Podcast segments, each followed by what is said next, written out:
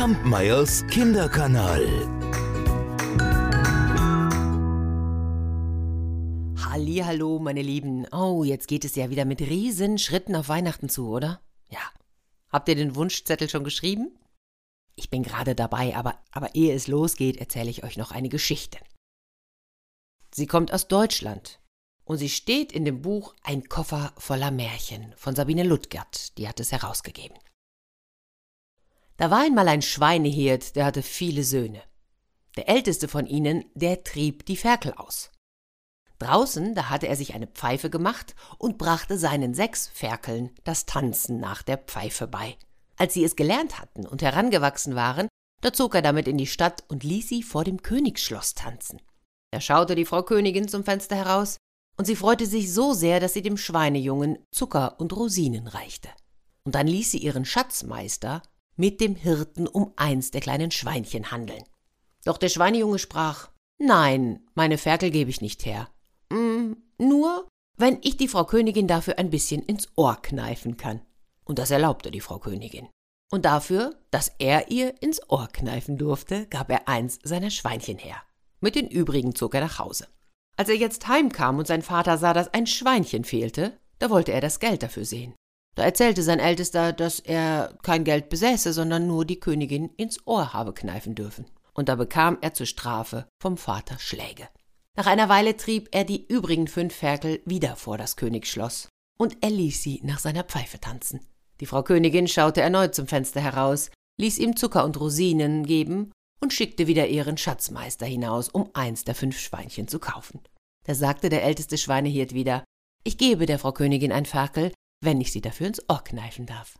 Da kam die Frau Königin lächelnd herbei, ließ sich von ihm ins Ohr kneifen und bekam eins der fünf Schweinchen. Als er seinem Vater wieder kein Geld brachte, da wurde dieser wütend und er bekam noch mehr Schläge. Und so ging es weiter, bis er schließlich auch das letzte Ferkel an die Frau Königin verkauft hatte, also für ein Ohrenkneifen.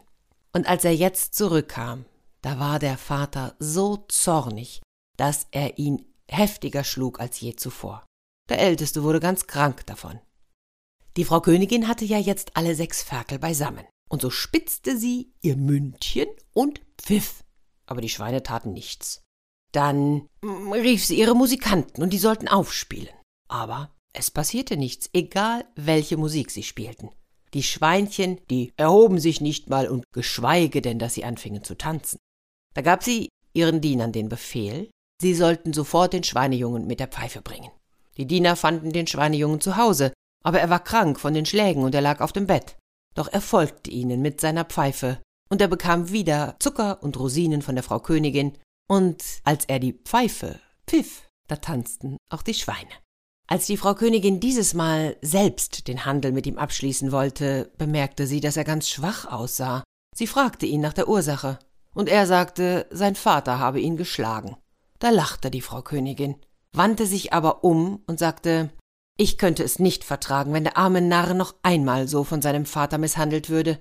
Mein Schatzmeister soll ihm mit Gewalt die Taschen voll Gold stecken, dafür aber sollen ihm meine Diener die Pfeife wegnehmen und ihn dann vom Königsschloss entfernen.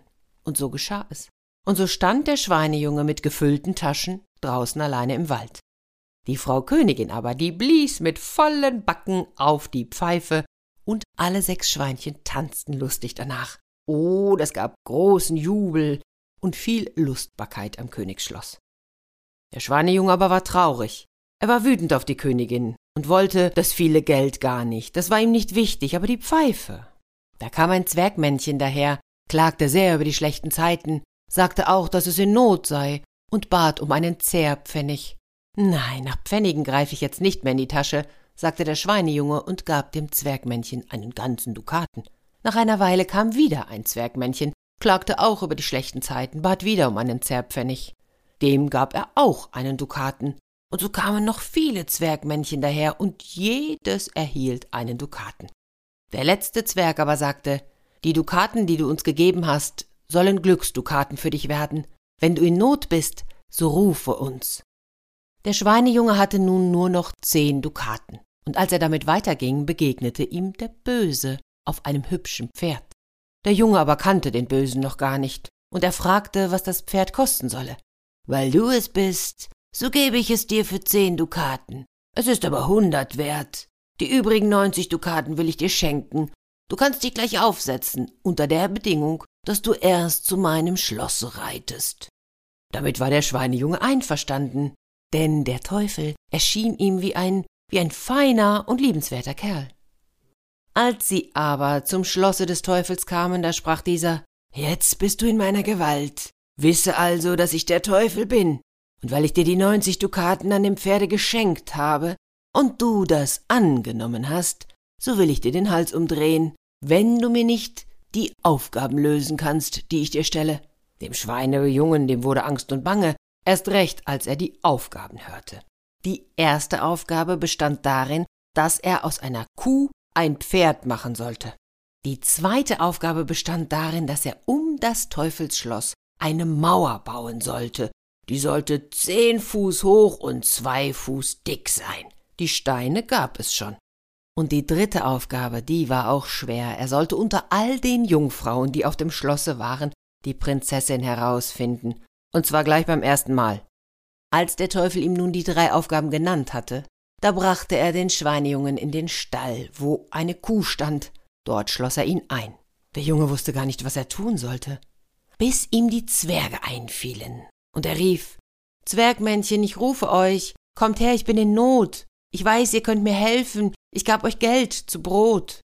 Da erschien sogleich eine Schar Zwergmännchen, die fraßen die Kuh bei Stumpf und Stiel auf. Und dann zogen sie ein Pferdchen aus der Tasche, das war so groß wie ein Spielpferd. Aber das wuchs, wurde größer und größer und hatte zuletzt die Größe eines gewöhnlichen Reitpferdes. Und als der Teufel wiederkam, da war alles schon fix und fertig. Er fand statt einer schlechten Kuh ein prachtvolles Pferd. Tja, aber jetzt kam die zweite Aufgabe, die Mauer um das Schloss. Da rief der Junge wieder nach den Zwergmännchen. Zwergmännchen, ich rufe euch, kommt her, ich bin in Not. Ich weiß, ihr könnt mir helfen, ich gab euch Geld zu Brot. Da kamen die Zwerge in großen Scharen herbei. Sie konnten sich unsichtbar machen, so dass der Teufel sie nicht sehen konnte. Und es waren so viele, dass jeder Zwerg gerade mal fünf Steine legen musste, und schon war die Mauer fertig. Und die Mauer war genau so hoch und so breit, wie der Teufel sie haben wollte. Tja, aber jetzt ging's an die dritte Aufgabe. Ach, der Junge wusste nicht, wie er unter all den Jungfrauen die richtige finden sollte. Die sahen alle gleich aus und die, die hatten auch alle das gleiche an. Da rief er wieder die Zwerge herbei. Zwergmännchen, ich rufe euch, kommt her, ich bin in Not. Ich weiß, ihr könnt mir helfen, ich gab euch Geld zu Brot. Dieses Mal aber kam der letzte von den Zwergen allein. Er gab ihm eine Rute. Die sollte er krumm biegen und damit auf die Jungfern zielen, die alle im großen Saal aufgestellt würden. Dann solle er die Rute loslassen, sagte das Zwergmännchen, und diejenige, welche die losgelassene Rute berührte, das sei die Prinzessin. Tja, und so fand der Schweinejunge mit Hilfe der Rute die richtige, und damit hatte er auch die Prinzessin erlöst. Da ertönte mit einem Mal eine Stimme Prinzessin, bring dem höchsten Dank, Du bist befreit vom Höllenbrand. Als der Böse das hörte, sprach er Jetzt gehört dir die Prinzessin, und auch die beiden Pferde sind von Rechts wegen deine. So setzte sich der Schweinejunge selbst auf das Pferd, das er für zehn Dukaten gekauft hatte, half aber natürlich zuvor der Prinzessin auf das andere Pferd, das er von den Zwergmännchen erhalten hatte. Und daraufhin zogen beide zu dem Vater der Prinzessin, ein mächtiger König. Und was soll ich euch sagen? Es dauerte nicht lang, da wurde Hochzeit gefeiert. Zur Hochzeit war auch die Frau Königin eingeladen, die der Schweinejunge immer ins Ohr gekniffen hatte. Und die kam mit ihren Schweinen und ließ sie tanzen. Und wenn die anderen müde waren, so mussten die sechs Schweinchen nach der Pfeife der Königin tanzen. Und sie tanzten noch schöner als all die Hochzeitsgäste. Und wer weiß, vielleicht tanzen sie ja heute noch. Wir hören uns in zwei Wochen. Kampmeyers Kinderkanal.